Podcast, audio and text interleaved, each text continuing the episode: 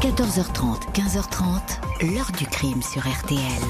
Jean-Alphonse Richard. Overdose ou suicide, la frontière entre les deux hypothèses est ténue et seule l'autopsie permettra d'expliquer la cause du décès de Marco Pantani. Il avait interrompu tout contact avec son entourage proche, qui le décrit aujourd'hui comme un homme fragile, encore très éprouvé par les affaires de dopage qui ont brisé sa carrière mais aussi sa vie de couple à partir de 1999.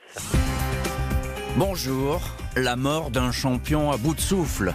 Le cycliste Marco Pantani, idole de l'Italie des années 90, a-t-il mis fin à ses jours en ingérant une dose massive de cocaïne ou bien a-t-il été tué à l'abri des regards dans la chambre d'un meublé minable de la côte adriatique? 18 ans que ces interrogations empêchent de dormir les proches de celui qu'on surnommait le pirate, athlète déchu et accusé de dopage.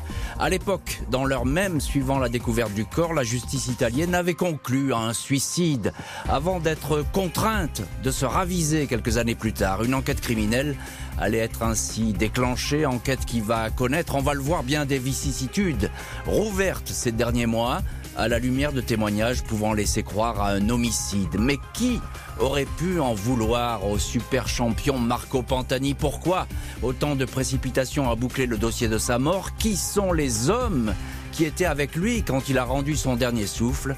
Question posée aujourd'hui à notre invité Philippe Brunel, qui va nous aider à percer ce mystère.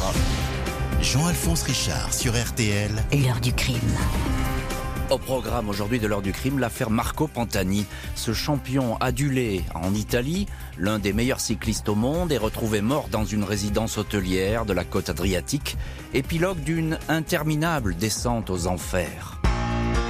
Ce samedi 14 février 2004, jour de la Saint-Valentin, aux alentours de 21h30, Paolo Buccellato, concierge de la résidence hôtelière Les Roses, un immeuble de 5 étages de la rue Regina Elena sur le bord de mer de Rimini, frappe à la porte de l'appartement D5.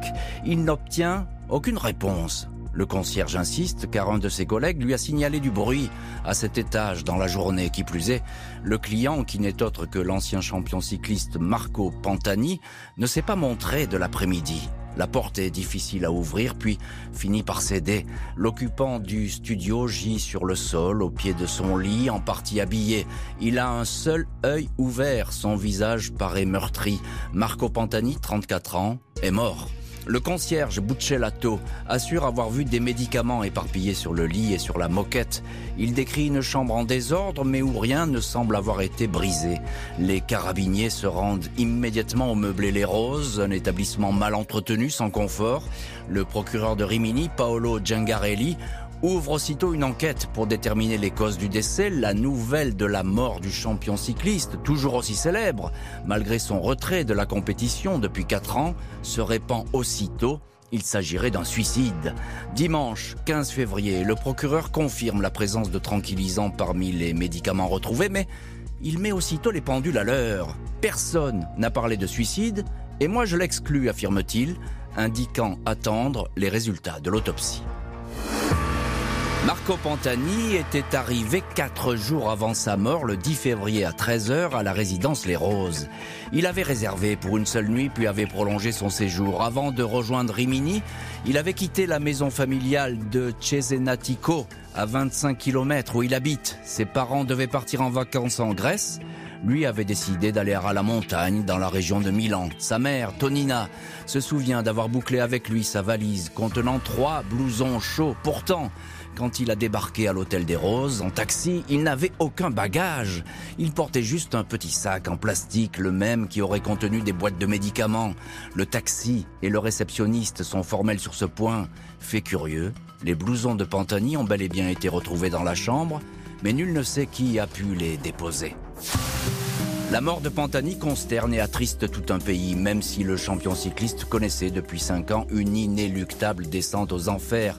Lui, qui avait régné sur le cyclisme de la fin des années 90, le pirate, comme on le surnommait en raison de ses bandanas noués autour de son crâne chauve, avait dû mettre pied à terre le 5 juin 99. Ce jour-là, sur les hauteurs de la station de ski de Madonna di Campiglio, Marco Pantani s'apprête à célébrer sa deuxième victoire dans le Tour d'Italie.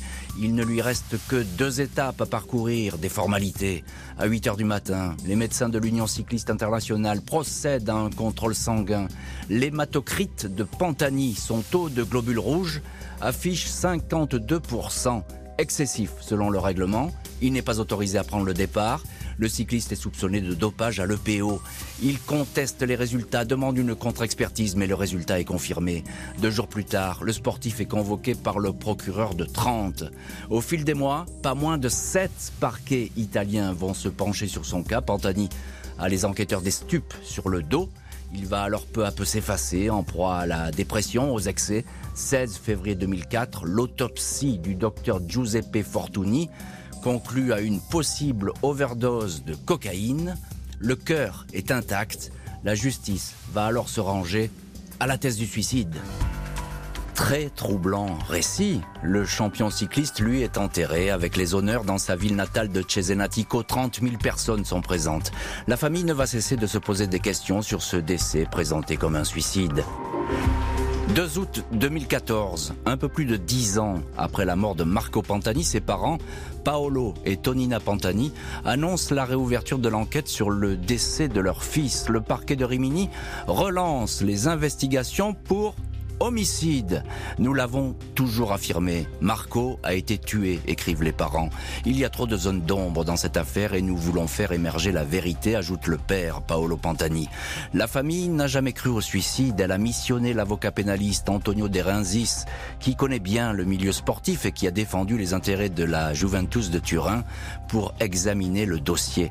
Avec son équipe, il s'est installé pendant huit jours au tribunal de Rimini pour compulser la procédure. Tout ce que je retiens, c'est que l'un sur l'un des clichés de l'autopsie, mon fils Marco a un œil grand ouvert avec une expression de frayeur. Et cette image, personne ne peut me l'enlever, confie Tonina Pantani au journal L'équipe.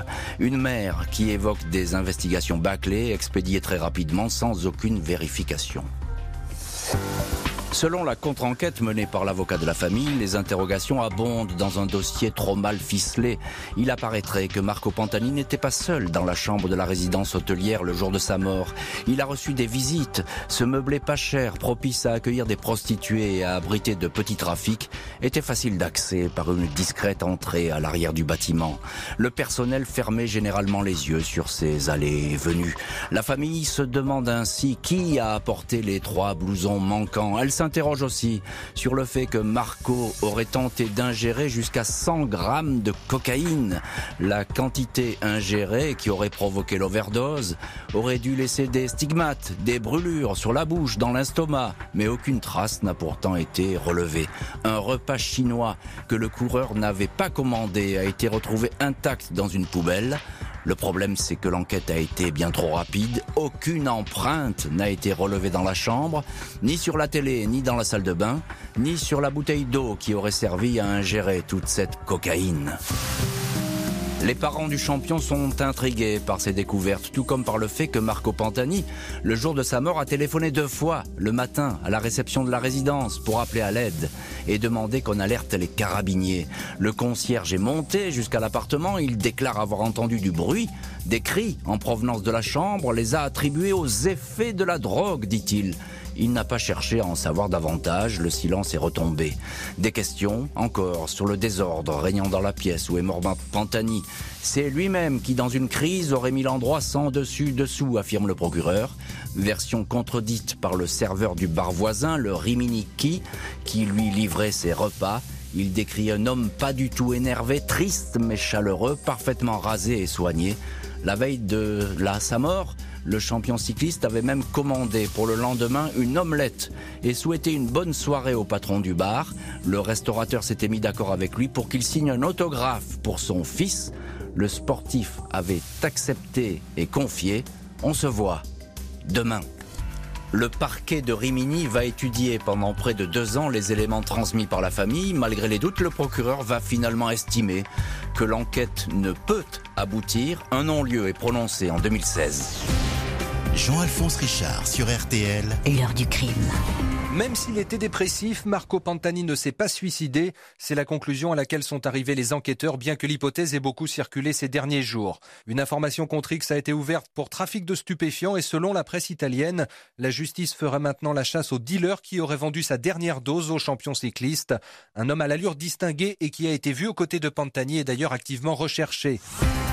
Heure du crime consacrée aujourd'hui à la mort trouble et mystérieuse du champion cycliste Marco Pantani en février 2004 dans un hôtel de Rimini. Un suicide par overdose de cocaïne maintient la justice. Un an après le décès, la police a procédé à toute une série d'interpellations. Dans les semaines suivant la mort de Pantani, les carabiniers identifient les personnes qui fournissaient en cocaïne le champion. Un groupe de trois jeunes hommes et une jeune femme, la russe Elena Korovina, dite Barbara, dernière conquête du pirate. Plus que de la drogue, le sportif est décrit par cette bande comme un homme à la recherche de médicaments pour soigner ses angoisses et sa dépression. Fabio Miradosa et Ciro Veneruso considérés comme les principaux fournisseurs vont rester très vagues sur leur rapport avec Pantani. Deux procès, 2005 puis 2007, ne vont pas permettre d'établir le rôle exact des uns et des autres. Miradosa et Veneruso vont démentir avoir livré la grande quantité de drogue retrouvée dans la chambre. Je n'avais pas la capacité de fournir autant de marchandises, va assurer Miradosa. Condamné à 4 ans et 10 mois de détention, son ami Veneruso écopant de 3 ans et 10 mois. La mère du champion cycliste regrette de ne pas avoir obtenu de réponse à ces questions lors des procès des dealers. Des prévenus ayant perdu la mémoire et pressés que toute cette histoire s'arrête. Pas d'éclaircissement notamment sur les troublants échanges téléphoniques survenus entre Miradosa et Veneruso le 14 février 2004 entre l'heure de la mort de Pantani aux alentours de 11 heures du matin jusqu'à la découverte du corps dans la soirée vers 22 heures. Les enquêteurs avaient noté dans ce créneau horaire une frénésie de communication sur leur portable, appelant notamment des numéros qui n'ont jamais été identifiés. Les intéressés ont assuré qu'ils ne se souvenaient pas d'avoir autant téléphoné ce jour-là. Aucune recherche supplémentaire n'a été entreprise.